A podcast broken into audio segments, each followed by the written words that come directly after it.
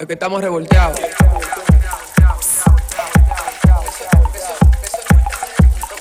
Es que, es que- es que- es que estamos revolteados. Señores, y nos encontramos aquí en otro episodio de Revolteado Live Podcast. En el día de hoy, como co-host, me acompaña Nicole Cuascu. Hello, hello. Y también está con nosotros Linel Lora y por ahí viene. Elías Cerulle, que también viene con nosotros como a decirnos un par de chistes y como, ah, como... Y para hablar cosas serias también, porque ¿por qué no? Él es como bien serio, tú sabes. Eh, yo no sé si yo diría que él es como una persona seria, pero él tiene como cosas serias que decir.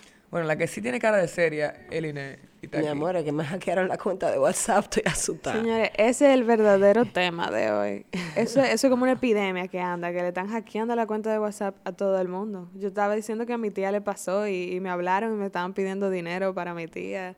Y hay como cinco gente que le depositaron. De verdad. Sí, hay como cinco gente que le, que le transfirieron. Es, es una loquera. Tú, yo sé que tú no se explicaste fuera de cámara, pero tú, de que de cámara, de micrófono, pero, tú, pero tú puedes explicar cómo fue que pasó. No, una amiga, una amiga me envió un mensaje vía WhatsApp pidiéndome, diciéndome que los mensajes a ella no les, no les estaban entrando. Entonces, que si por favor, que ella me iba a enviar un mensaje vía normal y que si yo podía tirarle un screenshot a los mensajes y enviarle la foto. A mí me pareció un poco extraño porque yo dije, ¿y por qué ella no le manda eso al esposo? O sea, le dice al esposo como que tampoco es que no conocemos tanto. Claro. Entonces yo le digo a ella como que, o sea, los mensajes no me están llegando, no me di, no me di cuenta que me había llegado el mensaje de WhatsApp con la, el número de verificación.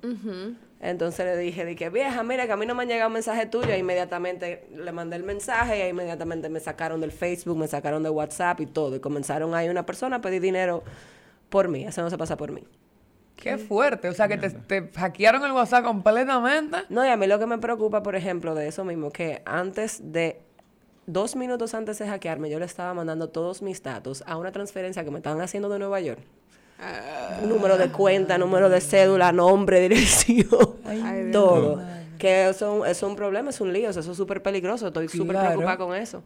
Claro. ¿Y eso pasó cuándo? ¿Eso pasó? Entonces eso fue anoche, eso fue anoche a las 11 de la noche. Entonces comenzaron a llamarme muchísimos amigos míos, ¿te pasa algo? ¿Tú, tú estás bien? Porque me están pidiendo un dinero y eso no suena como tú, porque lo anormal escribían malísimo también. Era de que, Ay, hola, sí, ay, coma, sí. ¿cómo estás? Coma, necesito, coma, un favor tuyo, favor Sí, con B sí, larga. sí, o sea, Así mismo fue. mal escrito. también. Entonces dije, eso no me suena a ti, parece que te hackearon. Y fue que yo me di cuenta. Señor. Y nada. ¿Será Ahora no tengo WhatsApp porque tampoco WhatsApp. Lo que pude hacer fue eh, deshabilitar mi cuenta, o sea, hablar con la gente de WhatsApp para que me la bloquearan Ajá. completamente. Entonces ya en lo que se averigua el caso, yo estoy sin WhatsApp, en lo que ellos verifican que yo soy la original. La verdadera. Hablando de de ese tema en estos días. Señor Elías Cerrulle. Sí, hola, disculpen mi tardanza. Eh, está hablando de ese tema de cómo uno simplemente le, le asigna confianza a quien te está hablando por WhatsApp. Si tú me hablas por WhatsApp, yo asumo que eres tú. O sea, yo en ningún momento desconfío, aún yo no tengo ninguna manera de verificar que eres tú. Claro, no, y era mi foto, te Yo, sale... yo- yo creo que eres tú. Tú me dices, ah, Claro. montando en Taco Bell. Yo dije, yo Claro. para Taco Bell. Hay que hacer como en los tiempos de MySpace, que la gente hacía como que se tiraba una foto como con su nombre, algo así de que este soy yo. El Ay, periódico qué de hoy, miedo. bueno. ¿Sabes que el otro día estaba viendo una película que, que estaba ahora en el cine que di que Ford versus Ferrari? Ah, Y yo el- lo vi ayer. La Ajá. viste. Y tú, tú viste que el pana, el, el, el Shelby, el protagonista, cada vez que quería hablar con el otro, lo esperaba en su casa. Sí. Y yo dije, loco, un mensajito, un email. No, no. Él literalmente se parqueaba y lo esperaba en su casa. Entonces, es verdad, como que antes no había esa, esa, ese... Tú tenías que ir, o sea, era face to Tenía que ir y literalmente parquearse en su casa, esperar que el día llegara y, ah, viejo, tengo que hablar contigo. O sea, tres horas, o sea, sean tres horas que llegara, dos horas que llegara, esperar, lo que sea que haya que esperar para hablar con él, lo que sea que haya que hablar. Entonces, ahora no lo han puesto tan fácil que uno está acostumbrado a que tú estás ahí a un mensaje away. No, y, y a mí, por ejemplo, a mí me pasó fue súper pendejísimo, porque, o sea, fue súper pendejo. Es que la vaina, la vaina son así. Así que yo dije, después que yo hago, dije, pero míralo aquí, yo le mandé el número, o sea, El- le mandé, me el- le mandé el código de, verifi- de tú verificación. me decir, pero míralo aquí. Yo, sí, yo dije- Sí. yo incluso me estaba asustando porque yo pensaba que había sido el amigo mío de New York que me había hackeado la cosa. Yo decía, de que, Pero es que esto está raro porque ahora mismo le estoy yo mandando mis datos y ahora me acaban de sacar del WhatsApp. Quizá, era- Claro. quizá no era él, quizá era otra gente. No, fue Qué la otra amiga. fuerte, Qué fuerte. Mira Que ella también le es. hackearon la cuenta y ya vemos como seis personas que yo conozco que estamos pasando por lo mismo. Sí. Wow. Y, y, Y son como la gente de la cárcel, creo, eso me han dicho, como que... Todo el mundo dice eso, de que esos son los presos. Ay, señora, yo no sé. Buscándose su Navidad.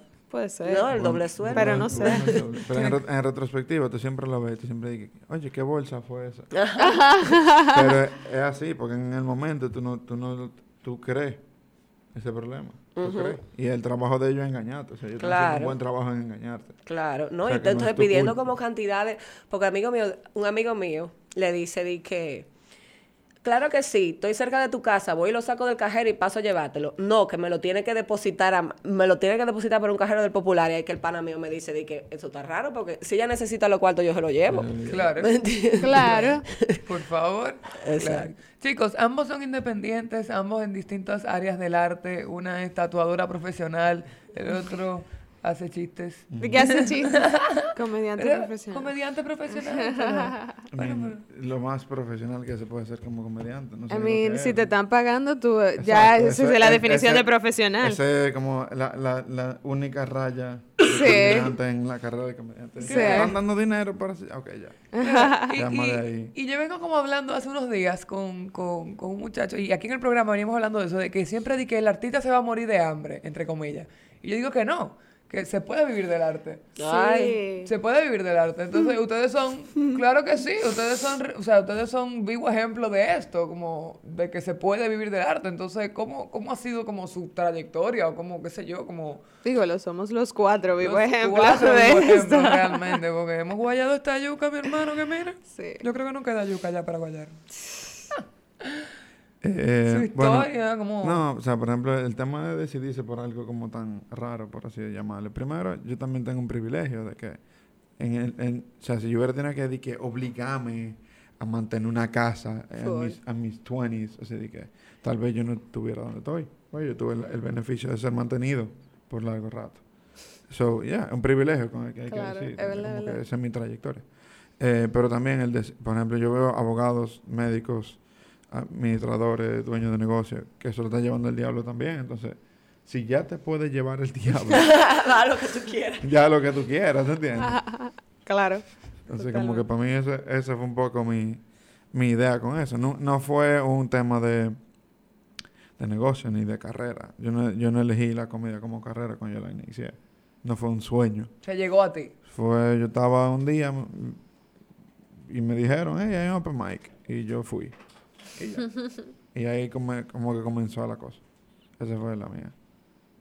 Qué cool. Y de ahí para adelante, pues uno se dejó llevar de la curiosidad y llega hasta donde está. Y una cosa fue llevando a la otra y terminas siendo chiste de tu mamá y... Y todavía Exacto. no te ha llevado el diablo. De que, Bueno, Él anda cerca siempre. No, Siempre. sí, esa, esa es la vaina, que el que, el que entre comillas, artista, vive surfeando. o sea, Ajá. Sí, es como ahí, es como... Uh, Sí, como que en cualquier momento te agarran, ¿te entiendes? Yo, yo siempre pienso que como que el espíritu de los independientes nunca te desampare. Y, y los días que yo te dije, bueno, tengo 500 pesos en mi cuenta, ya esto se acabó. No, que tú crees que tienes 500 y te metes y son 36 que te quedan. Ajá. Claro, porque- Pero de repente te cae un cuenta- depósito de una cosa que tú no te imaginas. Es un descuento por mantener tu dinero y te dices, loco, pero ese era mi dinero. O Tú por tratar de sacar dinero que tú pensabas que tenía, pero no tenía, te quitan dinero que tú no te cobran dinero Sí, por tú sacas no, dinero que tú, no- y tú tú tratando de entender y tú... y tú dices, loco, nada más dime que yo no tengo dinero, no me cobre por eso. Yo no tengo la culpa de ser pobre. es como así, en verdad. Es muy fuerte, es muy fuerte. Pero sí, o sea, se puede, se puede vivir de ser artista. Yo creo que si uno lo entiende, es como... Sí, tam- también yo tengo un tema, por ejemplo, con nosotros los artistas tenemos mala costumbre de, de no ser buenos con el dinero. No, para nada. Eso, y eso, y yo siento que eso es un, es un, es un aquí. O sea, eso no, no es Que está en la algo mente, claro. nato, es algo innato al artista. Yo digo que uno no le teme a nada, realmente. Como que nada, tú sabes, hay, hay meses que tú no tienes ni un trabajo. Y tú dices, ¿cómo yo he llegado hasta Y aquí? te dije, pues nada, vamos para la playa en agosto porque no hay nada que ¿Qué, hacer. qué- qué- cómo así? Y que yo estaba bien en julio, ¿qué pasó? Exacto. Dije, pero, pero ¿qué pasó? Pero es que yo creo que es parte de ser artista. Es como, tú sabes que tú al final Pero vas a no bien. Mira, yo Sí. vi un meme. Eh, yo el vi pan un meme que mayo, me pero salió- mayo me todos los meses. Un meme que me llegó en estos días. Di que era un tipo dando gritos. En la primera foto el feliz, dije, no importa, gasta esos cuartos, que tú no sabes si tú mañana vas a estar vivo. Entonces, o sea, que que, si tú mañana vas a estar vivo, entonces el otro, la- el otro meme era de que yo vivísimo y sin cuarto. vivísimo y sin cuarto. O sea, la historia de la vida de uno. Sí, no, mira, y de verdad, de verdad, yo siento que, que nosotros, o sea, para mí, como en el arte, yo siento que el artista tiene que hacerse también responsable de su finanza. Sí. O sea, es una cosa que nosotros nos han dicho, como que no, el artista no sabe de eso y como que no va a saber de eso. Y éramos malos en matemáticas, yo no era malo en matemáticas en yo sí. pero, Yo sí. pero todo el artista es malo en matemáticas y por lo tanto, ya, no, no, no hay manera de, de solucionar eso y no hay manera de que sepa bien manejar su cuarto. Para mí eso está mal. Yo no sabía manejar mi dinero hasta el año pasado. No, yo tuve un tiempo que yo le- a mi hermana le depositaba todo el dinero y le decía a ella que me transfiriera. Porque yo no podía tener dinero en mi En- cuenta. Entonces, uno, yo siento que un tema también como muy de... Sí, hay una falta de educación financiera enorme en todos los ámbitos. No solamente son los artistas que no saben manejar cuarto. Mierda, apagué la tarjeta, vamos a explotarla ahora. ajá. Sí, la gente cree que tener la tarjeta vacía es tener disponible. Dije, loco, si tú no tienes con qué pagarla la próxima vez, tú no tienes cuarto, man. Una vaina que yo aprendí es, si tú no tienes cuarto para comprarlo dos veces, tú no tienes cuarto. No. O sea, entonces para mí, para mí eso es muy importante. Reconocer de que, hey, yo no sé de cuarto y yo quiero vivir del arte. Tomando en cuenta de que mis ingresos son súper volátiles. No, uno lo ¿cómo que tiene que poner un negocio, eh. Tú tienes que verte como un negocio. Uno tiene que poner un, no, uno tiene que poner un negocio y que otro lo trabaje por ti y te dé dinero. No, no, no. tú- tú tienes- yo, yo siento que es un tema de, de que el artista no se ve como un profesional aquí. Bueno, yo soy diseñadora gráfica y a mí me tomó mucho tiempo que el respeto que me tienen mis clientes y todavía, o sea, todavía me cuesta mucho.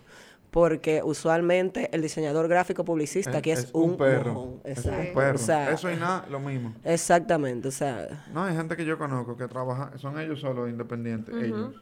Y hacen una compañía y son el, el, que- el, o sea, tienen un mail falso para mandarte la cotización. Mira, Sí. es Sara, yo no sé cuánto, Sí. enviándote una cotización de parte de Ernest Productions. Y es una gente en su Es la misma gente, sí, yo conozco Con gente. seis sombreros diferentes.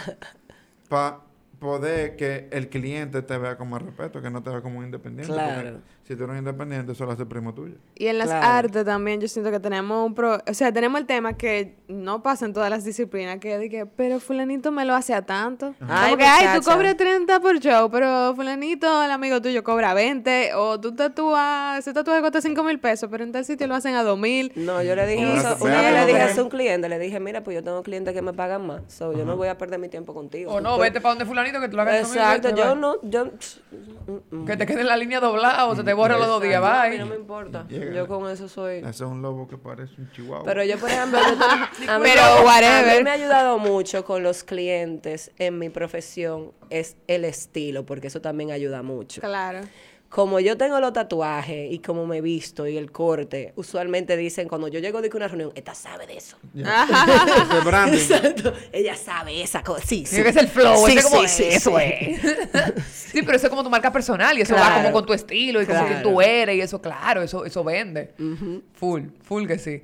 Eso, mira, eso es muy... de- Yo te lo decía, por ejemplo, nosotros tenemos... Nicole tiene una amiga que yo conozco que ella es la persona más sweet de la bolita del mundo, pero la persona de verdad más cariñosa y más buena gente que yo te puedo explicar. Ella vende que es la brazos. encargada No, de espérate. casting. Sus tatuajes son todo. Sirenas con uñas y, cl- y, y- Ah, sí. y demonios y vaina que yo no te puedo explicar, Sí. que tú sientes que es un cuco que te va a salir. Y es como, vieja, Sí. ¿qué? Es tatuadora también. Es tatuadora, pero es como. Por algún lado Es que como, como Sí. que. Como que Blancanieves te está tatuando eh, el apocalipsis. O sea, es como El que. apocalipsis. O sea, Sí, realmente. no, como que en mi cabeza eso no va. Pero me encanta Le va muy bien, o sea, le queda genial. Pero lo que te digo es como que tú vas como con el estilo, como, como la vaina, va como. No sé. Pero, pero yo la veo a ella muy dulce. Ah, no, pero no, ella es muy dulce. Pero después, tú ves, los brazos ya, ya van. Claro. Tú ves, ya Los se- Claro, no, claro, es, es una vibra. Tú sabes que de camino para acá yo venía oyendo el programa de radio de Starling Ajá. Y estaban hablando justamente de eso, de, de nosotros los trabajadores independientes y de que el tema que pasa es que muchos de nosotros no tenemos todo nuestro dinero reportado. al ser trabajador in- independiente uno siente como que, bueno, yo quizá yo me puedo guillar o yo no Bueno, gano mi tanto amor, para meterme en esa vaina. Ahora en noviembre yo acabo de cancelar mi, mi, mi RNC, o sea, yo no voy a renovar mi compañía porque la, la ir, o sea, le está dando a Claro. uno por aquí. O sea, tú no te imaginas la cantidad de dinero que uno, yo pago mensual. Entonces, por ejemplo, cuando tú le haces un trabajo a una compañía grande que te paga 90 días, yo tengo que pagar, que son es mucho dinero, y tú tienes que pagar si te ve adelante. Sí. De tu bolsillo, que yo como empresa pequeña, que yo no soy ni siquiera ni pyme, porque yo sé lo que tú dices, o sea, una, una compañía que tengo seis sombreros. Claro. Tú me entiendes, yo soy mi micro- mensajera, mi secretaria, mi publicista, mi creativa, tú me entiendes. Una microempresa formalizada. Exacto, entonces eso a mí, no, yo no quiero saber, yo no quiero saber de la, yo no quiero saber de la DGI. Eso me da, eso me da hasta gastritis y ataque de de pánico. nosotros. Pero la gente sí quiere saber de nosotros. Y es muy importante, yo siento, que i- ir poco a poco formalizándonos para poder entender si tú quieres como ir creciendo y escalando. Porque de repente mañana tú quieres tener tres centros, o cuatro centros, o cinco locales. Entonces, es, Sí, es- hay, es hay cosas- complejo. hay que tener, lo- yo sí entiendo que de verdad, de verdad, la DGI se ha vuelto punitiva. Eh, porque en, en ningún momento tú ves en mesas de trabajo, mesas de desarrollo, en vaina de fomento en la empresa, tú nunca ves representantes de la DGI. Y hay gente buena que trabaja ahí, pero tú no ves eso porque el lineamiento que tiene la DGI no es ese ahora mismo. La DGI debería, tú deberías qu- querer pagar tu impuesto por, Claro. por lo que tú recibes a cambio, por la transparencia con la que tú ves eso, pero el no el no querer pagar impuestos no es necesariamente un tema de no querer pagar impuestos. Es de que tú no entiendes el valor de hacerlo. O sea, Claro. Para mí es eso. Claro, porque uno siente que no lo ve manifestado en nada. O sea, tú- no, no, es que yo siento que le estoy regalando mi dinero al Estado. Como que se lo estoy... No es por todo, porque por ejemplo tú tienes que pagar también, aparte del impuesto, tienes que pagar un anticipo. Y TCS, y no sé qué cosa. el yo- anticipo o sea, porque el año que, porque tú el año pasado generaste Sí. tanto, tanto. Sí, el anticipo. eh, Entonces, este año tú se supone que tú debes de generar más y tú tienes que pagar este mes de anticipo 15 mil pesos. ¿Cómo que tengo que pagar sí, 15 mil pesos pa- anticipo? el an- pa' mí el an- O el sea, anti- ¿cómo se- anticipo para mí es, es- es medio ñame esa vaina. Mira, a mí me llamaron ayer y dije, yo recupero WhatsApp 15 mil pesos. Y yo, no, mi amor, nunca he pagado tanto. Se puede quedar con mi WhatsApp, ese ladrón para siempre. Saca Yo un saco número nuevo, un WhatsApp nuevo. No me importa. Paga un año de teléfono con No 15 me mil pesos. importa. No, no voy a gastar Saca 15 un número en nuevo, hablamos nuevo, mensajito en Facebook, con No, una no. cuenta nuevo, WhatsApp nuevo. Hola señores, perdí mi teléfono. Tan falta, tan, tanta falta no me hace. Sube un post en Instagram, nuevo número, hablamos, bye. Yo, yo siento que, por ejemplo, la, la, la, DGI debería tener un rol educativo. O sea, de, Claro. de enseñarte qué es lo más beneficioso para ti como empresa. Y no joder tanto a los pequeños. El, eh, sí, porque... y- Porque los que estamos chiquitos somos sí, los que más el- El, que sufrimos. se ahoga siempre es el clase media. Exacto. ¿Entiendes? Porque el, el pobre está exento, pero también está igual de jodido. Y entonces la gente con más cuarta, pues tienen la manera de no tener que pagarlo. Pero el de clase media siempre es la clase que más sufre a nivel impositivo. Entonces yo siento que debería tener un rol. Mira, él habla cosas serias. Sí, yo lo dije antes de llegar. Que él habla cosas. Porque ella dijo que tú haces chiste, pero tú eres, una, tú eres serio. Yo, bueno, no sé si él es serio, pero él habla cosas serias. Entonces hay una diferencia. Pero sí, no, es que es un pique personal. O sea, yo siento que la DGI debería, debería educarnos. Porque lo que yo quisiera como institución que recaude impuestos es que más gente quiera pagarme. Claro. Claro. Si yo, si yo a ti te la pongo fácil, dije, mira, para tú pagar, tú eres una empresa pequeña, tú nada más tienes que pagar una vez al año, mira cómo es que se hace, tienes un, un año de gracia en lo que tú le coges el piso. Ven, yo entro. Claro. Ah, dije, o sea, si yo puedo ir y que yo puedo llamar a la y dije, hey, loco, no sé cómo pagar esto. Pero entonces, no, la DGI sabe cuánto tú te ganaste porque alguien se lo reporta. Pero entonces no te dice a ti cuánto tú tienes que reportar. Y si tú reportas lo que no es, tú tienes una multa por hablador. Y yo dije, loco, pero yo no sé. Deja de engañar. resuelve. Ajá. Oh, well, o sea, de que ya tú tienes la información. La DGI debería decirte a ti cuánto es que tú tienes que pagar. Claro. No que tú vengas a reportar a la DGI con un número que ya ellos tienen, que si tú te equivocas por un par de pesos, viene una multa por encima. Y dije, loco, pero esto es un sistema que no tiene sentido. Es un, es un juego de monopolio donde el dueño del juego tiene el banco. Y nosotros los microempresarios somos los que más afectados nos vemos, porque queremos echar para adelante, como tú bien decías, Liné, queremos echar para adelante, queremos crecer, queremos poder aportar a la economía dominicana, queremos poder impulsar nuestro negocio, pero nos ponen una pared muy grande adelante y es como, Tú no quieres crecer. exacto, da miedo crecer, Da porque miedo mientras crecer, más crezco, más impuestos voy a tener el que pagar. lío que yo me voy a buscar si yo soy una empresa por encima de 8 millones de pesos al año. Yo, ni sé. O sea, y eso no son cuartos, 8 millones de pesos al año. Espérate, yo espero que si ya yo gano 8 millones de pesos al año, yo tenga la estructura suficiente para poder lidiar con esos problemas que vienen con la DGI y sus compañías eh, adyacentes, O sea, como... Sí, pero al final esa estructura more probablemente money, te more cueste problem. 8 millones de pesos al More año. money, more problem, totalmente. Sí. Totalmente. Ento- Entonces, eso, o sea, es- esa es la parte digo, coño, o sea... Entonces, por eso mucha gente también opta por de una vez emplearse. O también, pero también vemos esta ola de emprendedores que todo el mundo quiere emprender. Pero sí, después, pero también hay un tema yo estoy medio alta de la palabra emprendimiento. Ay, sí, cállate. Porque es que Emprende nadie está mucho. viendo esta parte que estamos hablando Sí, ahora. no, porque todo el mundo habla, o sea, yo estaba en una charla, no, era un meetup de economía naranja. Economía naranja es todo lo que es insumo creativo. Lo- Súper bien, todo el mundo que estaba ahí sabía de lo que estaba hablando. Y un carajo.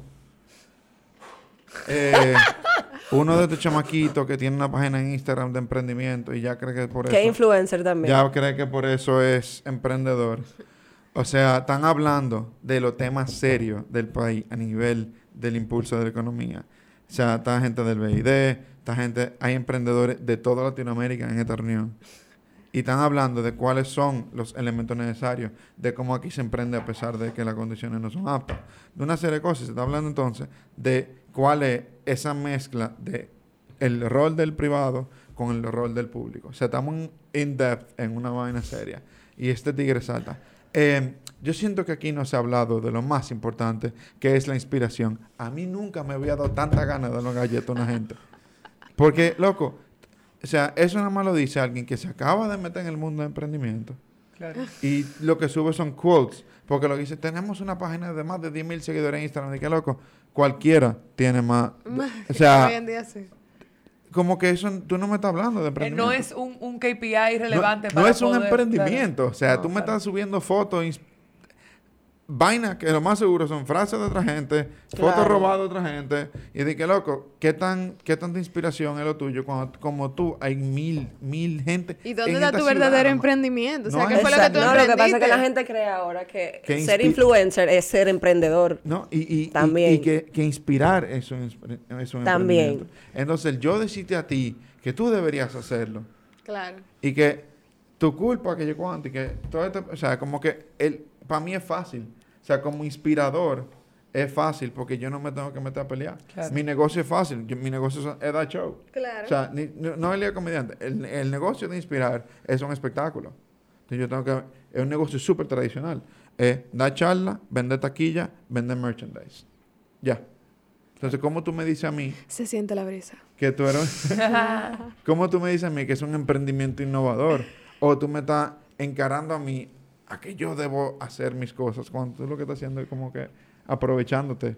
Hay algo que Yamile siempre dice en sus charlas que a mí me encanta y ella dice que las redes no son el negocio. Mi negocio es mi negocio y las redes son la forma de vender el Exacto. negocio. Y el que entiende eso puede realmente establecer un negocio de verdad porque al final las redes cambian cada década. O sea, la cantidad de gente que si mañana cierra Instagram, que se joda. Exacto, eso es lo que yo siempre he pensado. Yo no puedo, yo no puedo depender, o sea, mi negocio no puede depender de lo que yo no puedo controlar. Si mañana Mark Zuckerberg decide dar al botón y cerrar, plop, Cállate, que a mí lo que me preocupa son mis fotos. o sea, Que yo no guardo nada en mi celular. Está todo de que en Y Instagram. Y yo dije, mierda. y nada. Y nada de... Ayer na- ya me asusté con ese hackeo. Yo dije, mi foto.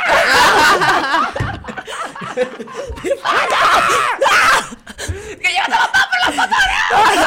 Y- No, a mí no me importa esa vaina, en verdad. Mira, si tú supieras que yo, por ejemplo, de hace como ocho meses para acá, que yo he dejado, he soltado el Instagram, yo subo fotos de cada, de cada año un día. O sea, porque es que las redes ahora mismo están poniendo a la gente, la Loca. están poniendo loca. Sí. Y como que se están confundiendo de, de verdad, de cuáles son las verdaderas cosas que importan en la vida. O sea, ahora la gente la- se preocupa cuántos likes yo tengo, que si Elías me vio a mí con esta copa de coso cruzando una calle o en... ¿Tú me entiendes? O sea, como que, que- que yo- la gente yo está ni loca. sabía que tú podías ver quién veía tu story yo a los otros días. Ah, bueno, yo sabía. Yo lo que no sabía, por ejemplo, que tú podías ver de que quién le daba likes a las fotos. O sea, si tú le diste like a... Pero eso lo quitaron. Eso lo quitaron, gracias a Dios. Eso lo Sí, quitaron. esa cosa, sí, Eso yo que- sabía que sí, y lo quitaron. Y Porque lo yo escuchaba de que no, porque yo veo que fu- mi novio le da like y yo, ¿qué? ¿Qué? Ay, ¿Cómo sí, que? ¿Qué esas te- son las cosas que yo no entiendo. ¿Cómo tú puedes estar pendiente de que él le da like a la Eh, foto de otra? O sea, ¿con, con qué tiempo, loca, tú tienes? O sea, no, Es- no hay ese- forma. Eso, es- eso es lo que yo me pregunto. Entonces, yo- No la hay forma. Yo gente entiendo ser sospechoso, pero ¿con qué maldito tiempo, men? De No hay forma. Yo yo de quiero verdad foto de una vida que es, no es la que es, ¿me entiendes? Entonces se está volviendo demasiado superficial. Entonces, como que a mí me pasó como que yo no quiero ser parte de eso que está sucediendo ahora mismo. Em, Yo subo fotos ahora que me estoy comiendo un helado con la familia mía, así normal, pero ya fuera de Claro. que de vaina Yo, de que... yo, yo- yo siento que con eso ahora de que están quitando los likes, eh, va a permitir más eso. Porque hay gente, por ejemplo, que se siente atada a, A ese a, número. a ese, a, ese, a ese KPI de, de likes. Señores, ya los amigos no se juntan normales. Ahora los amigos invitan a influencers para tirarse una foto en su arbolito de Navidad porque tú tienes muchos seguidores, porque tú tienes muchos seguidores, porque tú tienes muchos seguidores. y porque yo me quiero beneficiar de tus seguidores, porque el otro quiere... y de repente... a mí, te voy a llevar.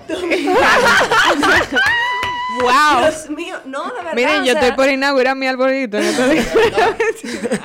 hacer un arbolito party, please. El revolteado arbolito. Si no hay ponche, no Solo voy. influencers. Hay Solo influencers allowed. Sí, fam- familia, no. Familia, no. No, esto no- esto no De es 10 familiar. De Abuela, 10K. falta de- de la foto. De 10K para allá. Tú tienes 10K, tú puedes tirar la foto. Si no, No, no. que 10, 10K es pobre ya, mi amor, tú lo dijiste, ustedes lo estaban diciendo, 10K cualquiera tiene 10K.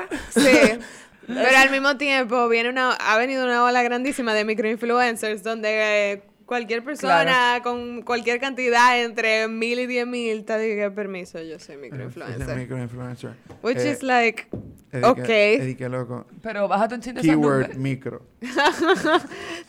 no, Sí, no, macro, y- y aquí- no, micro. y aquí, pero mira, con esa parte de quitar likes, yo siento que más gente va a permitirse subir más cosas que quieren subir. Más honestas. Porque, por más- ejemplo, si yo soy un, un coach de fitness y cada vez que yo subo una vaina que no tiene que ver con fitness, ni con coaching, ni con proteínas, yo tengo, si normalmente tengo 300 likes, en eso tengo 60, no quiero subir este. Claro. Pero si mañana no hay likes, y digo, bueno, loco, yo voy a subir lo que me den. Exacto. Gana pero tú lo vas a seguir viendo los likes. El Tú- que no lo va a ver tú- va a ser tú el lo otro. vas a seguir Sí. viendo, pero, pero ya tú te sientes menos atado públicamente. Claro, eso Porque sí. que no, es, no es tanto los likes, es cuánto de los likes se ven a la gente.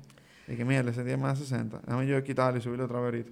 Para ver si Sí, eso es Por real, ejemplo, eso ahora mismo estamos viviendo en esta etapa donde, por ejemplo, ya nadie, nosotros no nos preocupamos de que yo quiero tener una casa, quiero ahorrar para una casa, para comprarme un apartamento, para, o para ahorrar. Es como que quiero trabajar para ser influencer. ¿Me entiendes? O sea, esos son como que ahora lo, lo- lo Para el vitrineo, para Ajá, no o sea, qué. como que no, yo lo que quiero, o sea, eso, son, eso es lo que quieren los chamaquitos ahora. Y como eso que yo está quiero mal. quiero- Trabaja en su propósito, en lo que usted le hace feliz a usted, en lo que usted quiere Sí. aportar en la vida. Lo, O sea, lo que pasa es que artista por influencer es- es- vocación. esa es la manera blanquita de ser de embocero. O sea, como Sí. que es una manera. y que O sí, eres dembocero o eres influencer. Yo tengo más respeto al de embocero a veces. Porque Claro. que para mí ser- tener influencia es tener influencia en un ámbito específico, en un rango real y específico. tangible. Pero también Es una todos- manera auténtica. esa palabra la han No, prostituido, la- sí, como está quien dice. desvirtualizada por completo. Porque, por ejemplo, todos somos influencers en cualquier en cualquier lado, loco. O sea, uno, vamos a decir que yo no tengo ni Instagram. De alguna forma yo influencio a mi hermana en algo, o a mi mamá, o a Sí. un pana mío, o sea...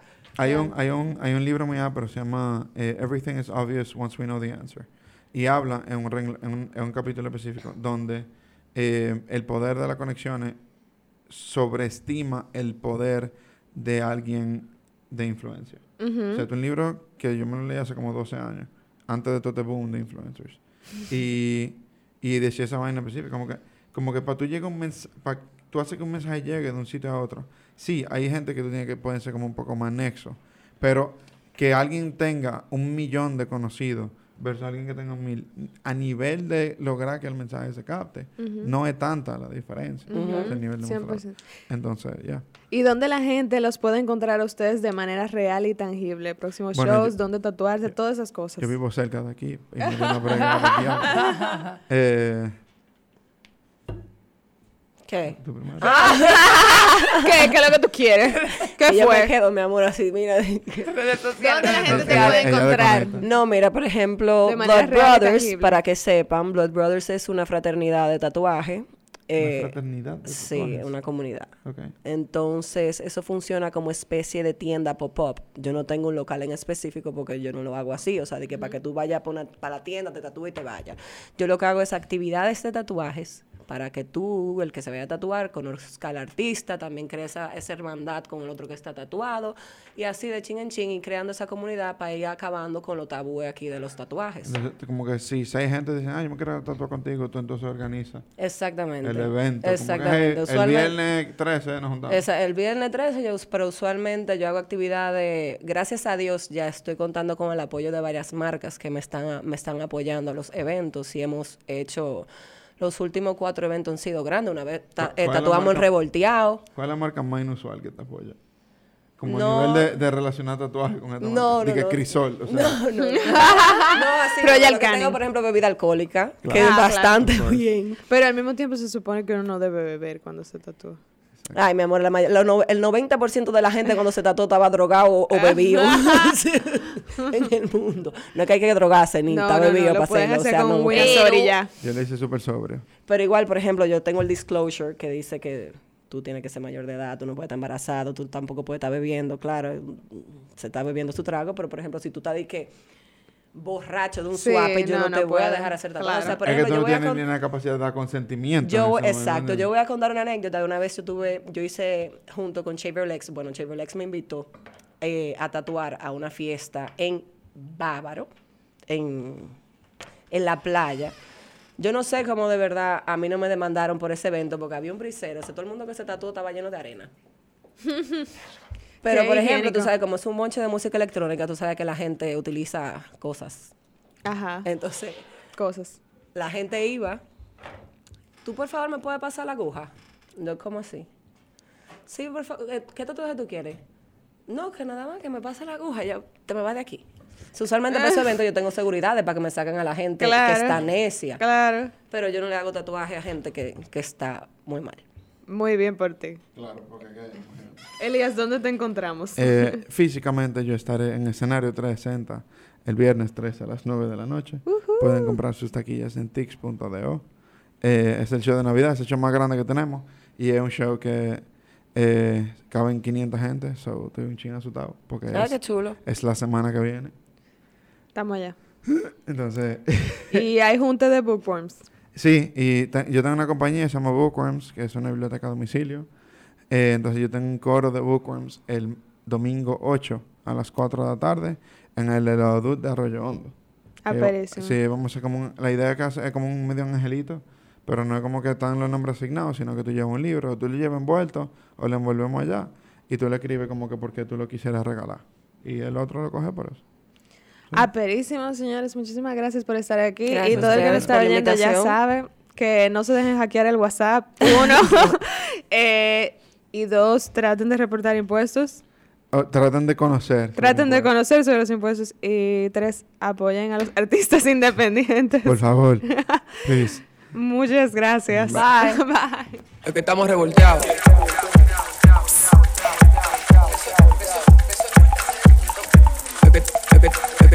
Revolteados.